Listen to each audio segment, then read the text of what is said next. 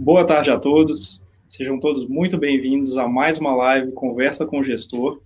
O objetivo dessa live é trazer para o nosso mundo, trazer um pouco mais perto as gestoras de fundos de investimento, como que é a indústria, o backstage, obviamente para a gente entender um pouco mais as estratégias também e poder tomar decisões cada vez mais embasadas, trazer para junto da gente os melhores profissionais do mercado de investimentos.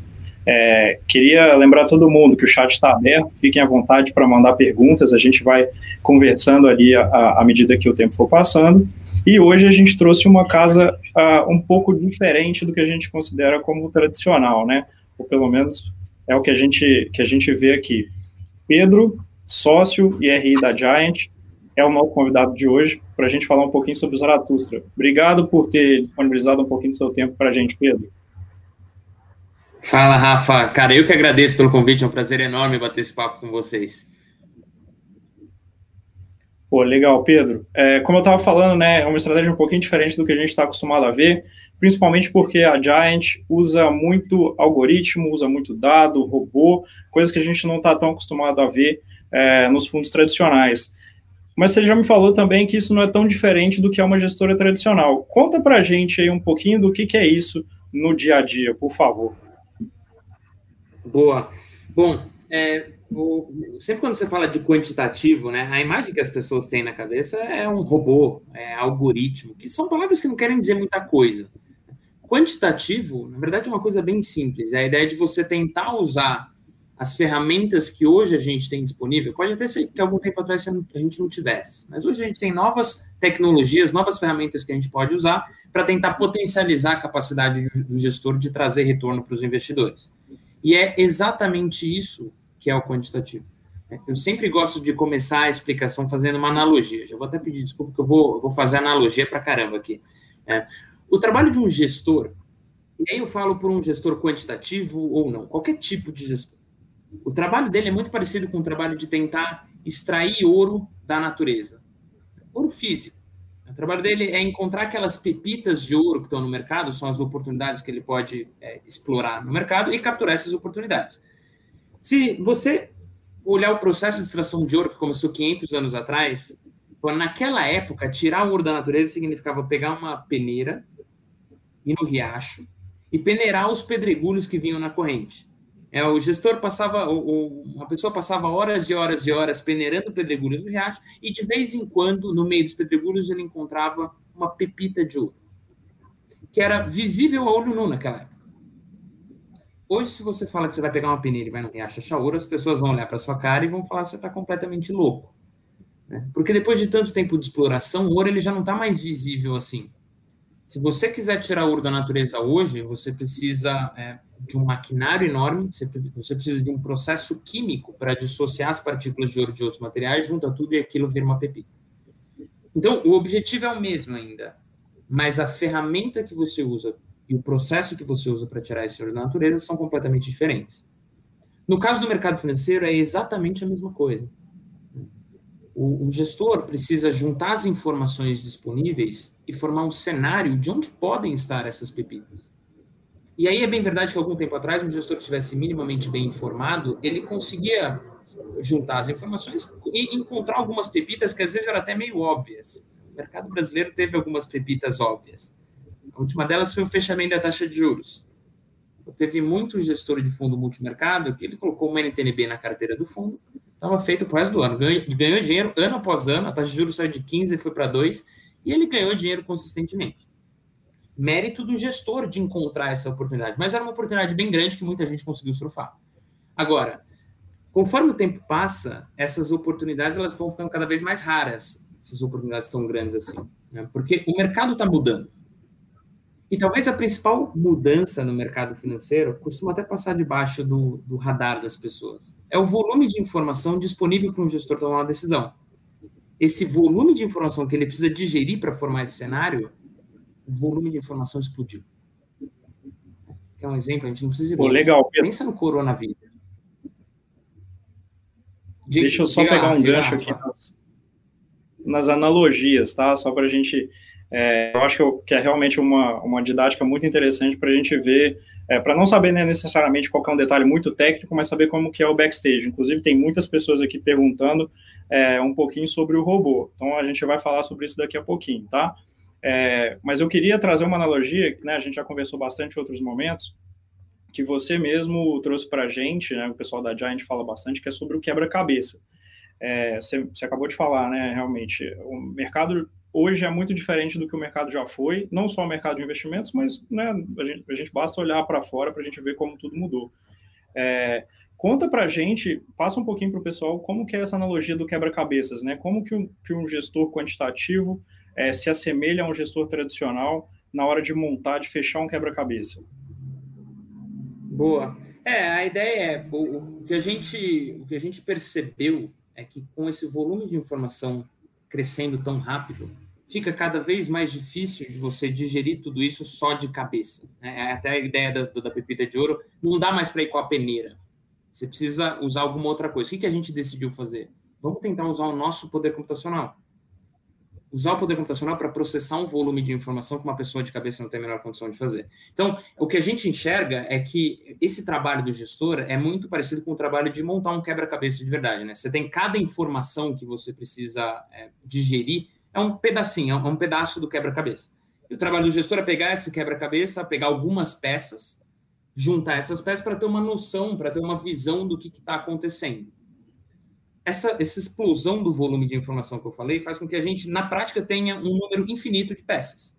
É, e o gestor ele consegue pegar com a mão dele peças limitadas. Você não consegue pegar um milhão de peças com a sua mão. Você vai pegar algumas peças, juntar para ter uma noção. Quanto mais peças você consegue juntar, em tese, mais, mais completa é a visão. Né? Mais completa é aquela visão de cenário que você precisa ter para tomar suas decisões de investimento. Então, é, a ideia do quantitativo é basicamente tentar usar as ferramentas que você tem disponível para tentar juntar o máximo de peças desse quebra-cabeça possível, porque isso, em tese, te traz uma vantagem competitiva para tentar achar as oportunidades de gerar retorno no mercado. Né? No final, ganha quem conseguir juntar mais dessas peças. Se você for fazer isso com a mão, você tem uma capacidade. Se você começar a usar ferramentas que te ajudem, provavelmente você melhora essa sua capacidade. E essa é a ideia central do quantitativo. Né? não é, não é o, o pessoal tende a falar, putz, é, é, um, é uma estratégia, não é bem uma estratégia, é uma ferramenta. Quantitativa é deixa eu tentar usar tudo que eu tenho de ponta, de tecnologia de ponta, para ver se eu consigo ter alguma vantagem competitiva na hora de entregar retorno para os investidores. Bacana, Pedro. Acho que essa analogia é sensacional para a gente entender bem é, um pouco mais do que é um fundo quantitativo, né? A gente sabe que, que a Giant tem duas famílias, né? A gente vai focar aqui na família do Zaratustra, que é o fundo que está disponível na nossa plataforma já desde segunda-feira. É, e como o Zaratustra tenta se aproveitar da irracionalidade, né? O, a gente, na hora de tomar decisões, em alguns momentos o ser humano está suscetível a emoções porque somos eventualmente ser humano, né? Então, como que é, como que a, o Zaratustra tenta se aproveitar da irracionalidade dos mercados? Boa. É, essa, na verdade, essa, essa é parte da estratégia do fundo. A gente enxerga basicamente que a gente pode ter dois regimes de mercado. Um dos regimes é quando as pessoas estão olhando fundamento, estão olhando, estão fazendo valuation das empresas. A gente chama que é, é quando o mercado está racional, é, fazendo conta, olhando se o preço faz sentido para determinado ativo. E aí você tem um outro regime que é quando o mercado é dominado pela emoção seja pânico ou euforia. Quando isso acontece, normalmente as pessoas até param de olhar os fundamentos e agem por puro impulso. É, então, um bom exemplo disso é o próprio coronavírus que a gente passou agora. É, o coronavírus teve até um ponto interessante, ele começou a causar um impacto forte no mercado durante o carnaval. E aí o mercado estava fechado. É, segunda-feira de carnaval foi um banho de sangue lá fora, mercado fechado aqui. Terça-feira de carnaval, banho de sangue lá fora, mercado fechado aqui. Na quarta-feira de cinzas, na parte da tarde, a gente abriu o mercado e aí foi o primeiro circuit break.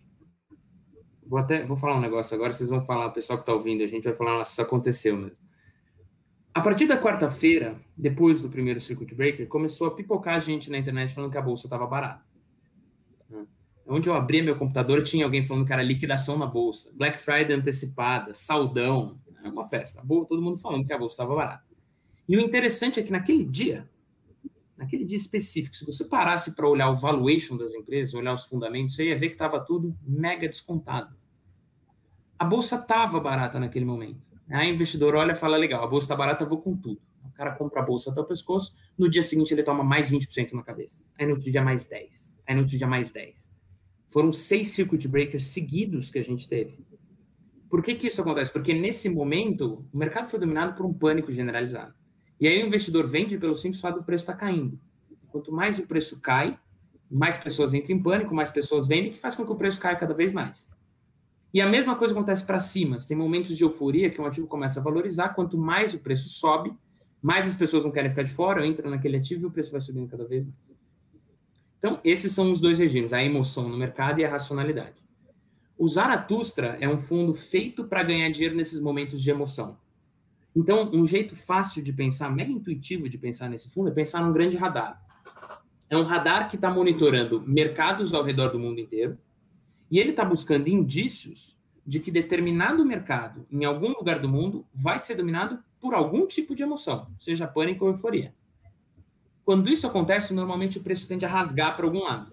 E aí ele é muito rápido para montar uma posição, surfa esse movimento e depois ele sai. Então, essa é a grande ideia do Zara, é um radar de fortes movimentações em mercados ao redor do mundo inteiro, né? Bolsa, juros, câmbio, commodities ao redor do mundo inteiro. Legal, Pedro. Inclusive, já respondeu uma pergunta aqui do André Luiz que, explica, que pedia para explicar um pouco mais sobre como que o robô funciona, né? Não é necessariamente um robô, são várias estratégias que o Zara é, implementa, mas eu acho que essa lógica do radar, ela realmente traz aí para a gente um pouco do, de como que é a implementação da estratégia, né? Você, inclusive, trouxe, é, pegar um gancho aí no, no que você falou, né, realmente sobre a performance do Zaratustra no ano passado, foi bem destacada frente aos outros, aos outros fundos de investimento. É, e uma das coisas que a gente realmente aqui entra no detalhe é tentar ver como as gestoras performam em momentos de estresse. E no ano passado, realmente, foi um momento que vocês performaram super bem. E eu queria te fazer uma pergunta um pouco difícil, que é, conta para a gente um momento é, difícil que o Zara passou e como que vocês aprenderam com isso para isso não, se acontecer, não acontecer novamente? Boa. É, já vou contar isso, eu só queria pegar um gancho naquela, naquela ideia do robô. Isso é uma coisa que muita gente, quando pensa na gente, pensa de verdade num robô que usa inteligência artificial, que ele está escolhendo que vai comprar, vender no mercado. E aí sempre tem um final dramático, né? Ele está desenvolvendo uma consciência ali, aí ou é ele vai dominar o mundo daqui a pouco, ou ele vai acabar com todo o meu dinheiro. Sempre tem um final mega dramático no negócio. A gente brinca lá dentro que talvez a gente seja mais parecido com o Homem de Ferro. Você tem um nerd, você tem uma, uma pessoa ali dentro que criou aquela armadura, ele usa a tecnologia para tentar ter algum tipo de vantagem competitiva, mas é uma pessoa que está ali dentro, não é um robô. Né? A gente, as pessoas usam as ferramentas para ter alguma vantagem, né? É, então, dito isso, deixa eu contar um caso que, na verdade, o fundo, o pior drawdown, a pior queda que o fundo teve foi no Wesley Day, né, lá em 2017 o, o fundo é um, como eu falei, é um grande radar de fortes movimentações. É, antes do, do, do, dia 17 de maio de 2017, que foi a data do Wesley Day, a gente vinha num mega céu de brigadeiro no Brasil, né? Aí o Temer era presidente, todas as reformas estavam passando, é, a reforma da Previdência estava para sair, sair dali a 10 dias, então estava um, um, otimismo no Brasil, e o fundo, como um, um, radar que surfa essas movimentações, estava super posicionado para o Brasil. No dia 17 saiu um áudio com o mercado fechado, o áudio saiu à noite, que eram, eram eu lembro até hoje do, da headline, né? Era, era em operação controlada da Polícia Federal, Temer é gravado oferecendo propina, seja lá o que for. Operação controlada da Polícia Federal. Eu lembro bem que na hora, a imagem que vem na minha cabeça é aquela cena de filme, né? Uma van preta do FBI com o pessoal com escuta, pegaram o presidente no flagra e levaram ele ao gemar. Não foi bem isso que aconteceu, mas naquele momento foi essa mensagem que foi passada para o mercado. E aí o que aconteceu é que o mercado saiu de, um extrema, de uma extrema euforia para um extremo pânico no overnight, é durante a noite, e o mercado estava fechado. Então, quando o mercado abriu, já tinha um gap enorme nos preços, e toda a velocidade, uma das grandes vantagens do usar é que ele reage muito rápido às coisas que acontecem no mercado. Só que como o mercado estava fechado, não tinha como reagir. E aí a gente perdeu essa vantagem e a gente sofreu como um fundo de vol alto, um fundo agressivo. Então, essa foi a pior perda do fundo. Agora, uma das vantagens de você sistematizar o processo de investimento é que, conforme o tempo passa, os pontos fortes da sua estratégia vão ficando cada vez mais claros e os pontos fracos também. E aí a gente coloca a nossa equipe de gestores para tentar potencializar os pontos fortes e mitigar o máximo possível os pontos fracos. O Wesley mostrou um ponto fraco da nossa estratégia. Pô, você tem essa velocidade de reação, mas se o mercado estiver fechado, isso vai para o espaço. E aí, no dia seguinte, a gente juntou a nossa equipe de gestão e começou a pensar em como que a gente pode corrigir isso. A primeira coisa que a gente fez foi o seguinte: bom, se o mercado está fechado no Brasil, às vezes você tem mercado aberto em algum outro lugar. A partir daí, a gente acelerou muito o nosso processo de começar a operar em outros países ao redor do mundo, porque pode ser que o mercado esteja fechado aqui, mas esteja aberto lá.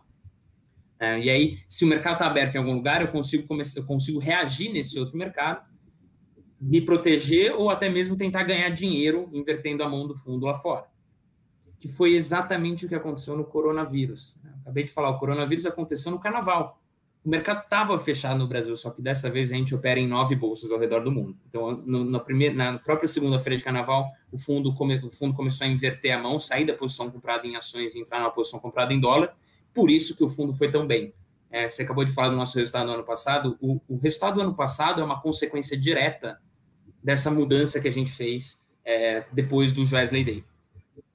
Então, essa, essa é uma. Eu vou, vou, vou correr o risco de parecer até aquele papinho de comercial, mas fundos quantitativos, eles têm, têm alguns estudos que mostram que eles vão melhorando ao longo do tempo, eles vão gerando cada vez mais retorno. E isso, uma das coisas que explica isso é justamente esse processo. A gente está vendo as coisas que dão certo, as coisas que dão errado, e a gente vai tentar trabalhar em cima para sempre mitigar essas coisas que dão errado e potencializar as que dão certo. Então, de fato, ele vai evoluindo conforme o tempo passa. Legal, Pedro. E eu acho que até um pouco da analogia com o Homem de Ferro aí leva a gente a crer que a maior parte das pessoas que está trabalhando na Giant hoje tem um perfil um pouco mais médio, né? uma das coisas que a gente avalia que tem o maior peso na nossa análise são as pessoas realmente, né? A, gestora de investimentos, ela depende das pessoas que estão gerando ideias, estão gerando alocações, estão buscando fechar o quebra-cabeça de alguma maneira. É, a estrutura da Giant é um pouco diferente também como que a gente vê as gestoras tradicionais. Como que é o time de vocês hoje? O que, que vocês valorizam é, em uma pessoa que está junto de vocês? Como que é o dia a dia de trabalhar na Giant? Boa. É, a analogia do Homem de Ferro, ela só, ela só é enganosa em um ponto, né? O pessoal lá são nerds, não são tão galãs quanto o Tony Stark. Mas a gente tem, de fato, uma, a gente tem uma equipe grande de gestão hoje. É, normal, eu consigo destacar três, três perfis de pessoas que trabalham, perfis bem diferentes que, que compõem o nosso time de gestão. Você tem pessoas que estão no mercado há muito tempo, você tem aquele pessoal que é de mercado, de fato, então, vou dar dois exemplos aqui que são, são é, duas das pessoas principais do fundo. Você tem o Jorge Laranjeira e o Christian Iveson, são dois dos sócios fundadores da empresa. Eles têm, o Jorge tem 20 anos trabalhando em tesouraria é, de vários bancos ao redor do mundo antes de abrir a gestora, e o Christian tem 15 anos. Então, são pessoas que já viram muita coisa acontecer, têm muita experiência, muito parecido com os outros perfis, é, perfil de, de outras gestoras, né? Sempre você tem pessoas que conhecem muito de mercado. Agora, eu tenho dois outros perfis bem diferentes. O outro perfil é um perfil mais matemático. É, hoje, na nossa equipe, a gente tem 45 medalhas de Olimpíada de Matemática, né, que não é uma coisa tão comum de se encontrar. É, são gestores que têm uma visão diferente daquele mesmo problema que, eles, que é o, o, mercado financeiro. Né? Eles têm uma abordagem muito mais de eu vou buscar alguma teoria, algum, algum, algum teorema matemático, e dali eu vou derivando aquilo até chegar em uma coisa que seja aplicável ao mercado. Na verdade, ele tá, o trabalho dele é parecido com o trabalho do cara que conhece o mercado, só que ele tem uma visão completamente diferente, uma abordagem completamente diferente. Ele vai tentar chegar em uma resposta por vias é, estatísticas. Né? E o terceiro perfil é um perfil acadêmico. Né? Na nossa equipe, a maior parte dos gestores são ou PhD ou mestre em, em é, tem, tem mestrado, a maior parte deles são todos engenheiros. É, e o pessoal acadêmico é o seguinte, né? Você chega no nosso escritório, nosso escritório tem uma área com sofás na entrada. Se você pisar no escritório, olhar para o sofá, sempre vai ter alguém ali sentado lendo algum paper.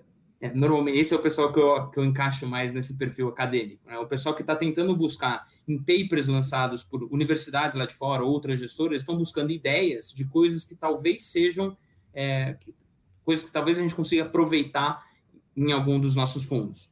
É, eles vão buscar na academia coisas, ideias que podem ser implementadas nos nossos fundos. Então, esse é o nosso time de gestão. Né? Você tem pessoas mais pessoas de mercado e tem pessoas mais matemáticas e, e, e, todos eles com uma formação acadêmica muito forte. Aí eu sou o único administrador da, da turma. Nada contra administrador, mas eu sempre falo que eu sou a parte burrinha da empresa. É, todo o pessoal não tem nenhuma Olimpíada de Matemática, o pessoal da gestão, de fato, dá para enca encaixar, encaixar nessa caixinha nerd. Legal, Pedro. Deixa eu aproveitar aqui já já te perguntar. O Léo Mesquita mandou no chat aqui para gente. O fundo opera vendido também ou só comprado? Usa de alavancagem? Boa, ele opera vendido. Ele é, é, é aquilo que eu falei, né? Ele está buscando emoções tanto para cima quanto para baixo. Se for para baixo, ele vai entrar shorteando e vai tentar ganhar na, na queda também. É, a questão da alavancagem, a resposta simples é sim, mas não. É, quando você fala de alavancagem, você, você, tem que fazer uma distinção de qual ativo você está operando. Por exemplo, bolsa, que é um ativo altamente volátil, não tem nada de alavancagem.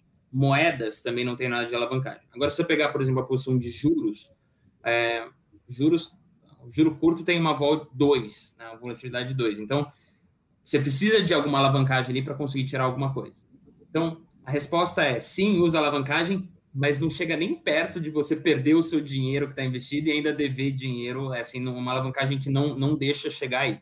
Tá? Só, só para vocês saberem, o Zaratustra está parametrizado, a gente faz um, o principal limite de risco dele é, é um limite de estresse. Já vou explicar o que isso significa. A gente pega todas as posições que o fundo tem e olha nos últimos 100 anos qual foi o pior dia daquele ativo. E aí eu assumo que todos os ativos que estão dentro da carteira tiveram o pior dia ao mesmo tempo. E eu calculo quando, quando seria a minha perda aí. Zara está parametrizado para, num cenário desse, ele pode perder no máximo 10% num dia.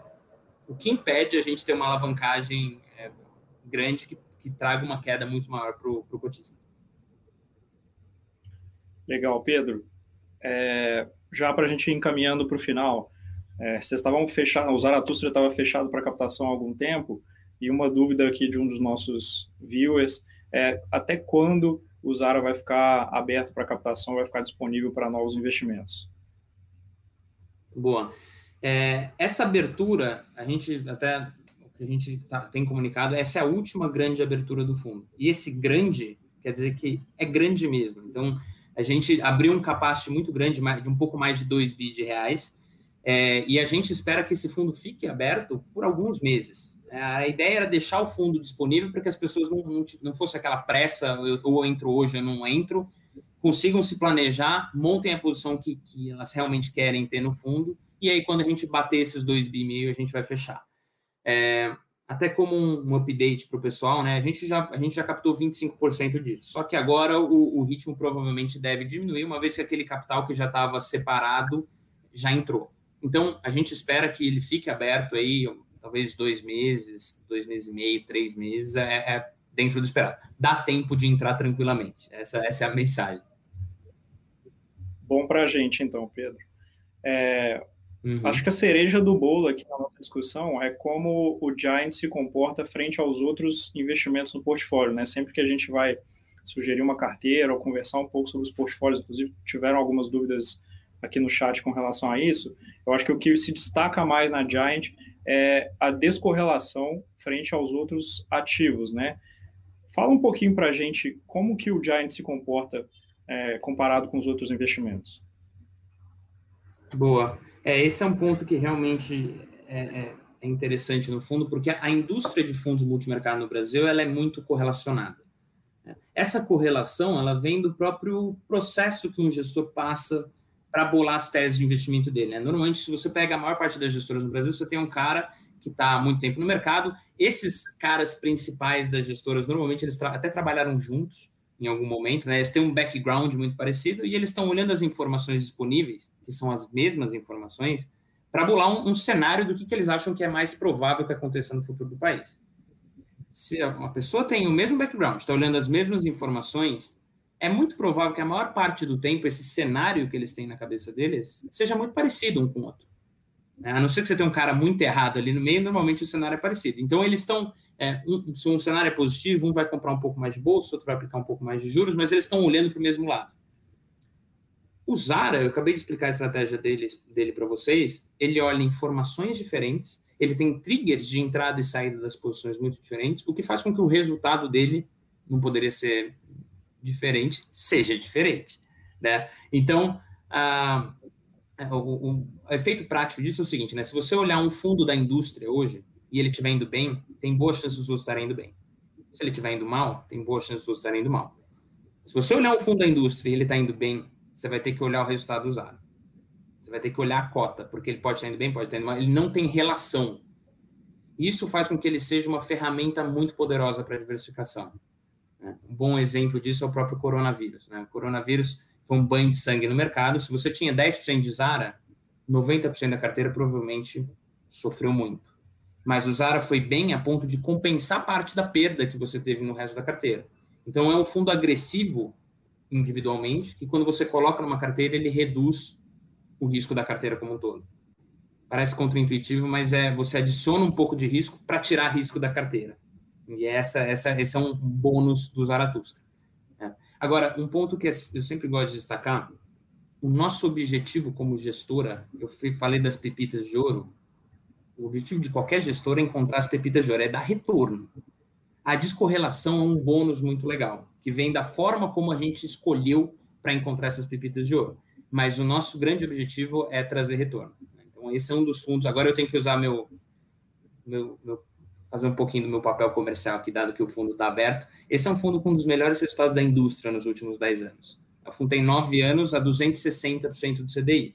Eu sei que isso não quer dizer muita coisa hoje, mas a maior parte do tempo o CDI estava entre 15% e 10%. Então, é de fato um dos maiores resultados da indústria de fundos multimercado. É, e esse é o nosso objetivo. De quebra, ele traz toda essa descorrelação, uma, uma baita ferramenta de descorrelação. Beleza, Pedro. Deixa eu pegar um gancho aqui no, no assunto sobre resultados, né? É, como eu falei, ano passado vocês tiveram uma performance muito interessante. Desde o início, é, minha performance está um pouquinho atrasada aqui. Eu fechei ela em fevereiro, está mais ou menos 250 do CDI. Por mais que o CDI hoje esteja baixo, a gente já está falando de CDI aumentando gradativamente, né, uhum. dependendo da velocidade nos próximos meses. Então, naturalmente, a rentabilidade nominal também vai mudar. É, no ano de 2020 foi 340 do CDI, realmente bem diferente, né? 2019, 180 do CDI. E falando um pouquinho do, da volatilidade, né? Vocês apresentam de volatilidade objetivo, está em torno de 10. Então, a gente não aconselha um investimento de curtíssimo prazo aqui. É um investimento um pouco mais longo, é, é mais para o longo prazo, que é aí onde a gente vai colher realmente os, os benefícios de ter alocado uma parte da carteira no, no Zaratustra, né?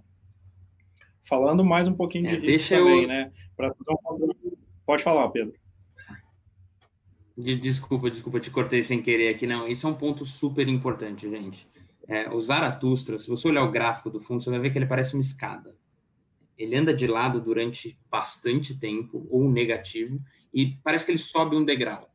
Aí ele anda de lado de novo, sobe outro degrau.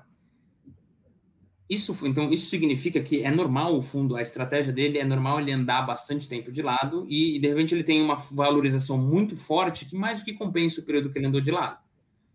Tem um cliente, eu sempre gosto de contar essa história que não é uma não é uma anedota, isso é uma história real.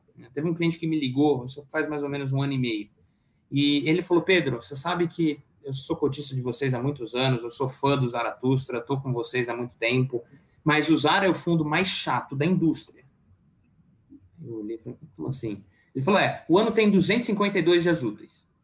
245 dias, eu tô puto com você. Mais sete dias no ano eu fico feliz da vida e mais do que compensa estar nesse fundo.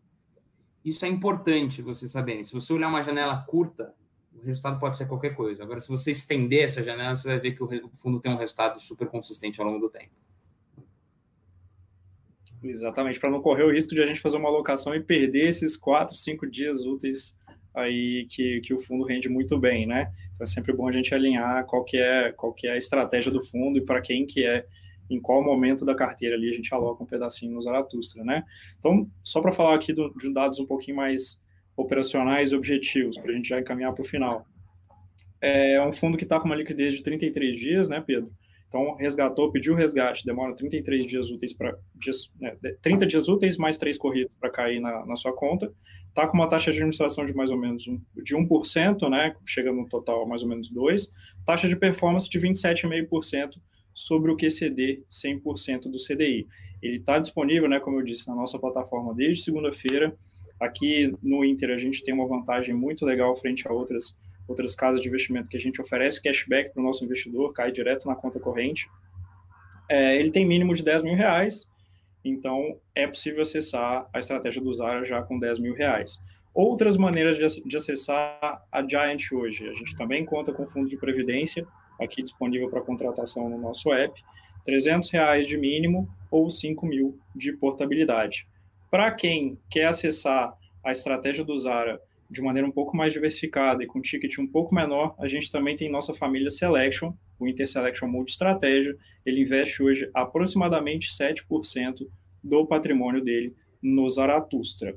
Nos, nossos outros dois fundos de previdência, o Intertop Previdência e o Inter Arrojado, também fazem uma alocação na estratégia da Giant. Então, é, é possível acessar essa, essa estratégia bem diferente, que tem todas as, as vantagens e a casa já tem um longo histórico aí para mostrar para a gente que é uma, uma maneira de se investir muito interessante. Queria agradecer ao Pedro, agradecer todo mundo que está na live. Valeu, Pedro. É, sempre que precisar, a gente está por aqui. Até a próxima. Fechado. Valeu, Rafa. Foi um prazer bater um papo com vocês, todo mundo que está assistindo a gente. É, qualquer dúvida que vocês tiverem, gente, entre em contato com o pessoal do Inter, eles têm contato direto com a gente aqui, a gente resolve rápido. Fechado? Pessoal, obrigado pelo tempo de vocês. Um abração. Até a próxima, gente.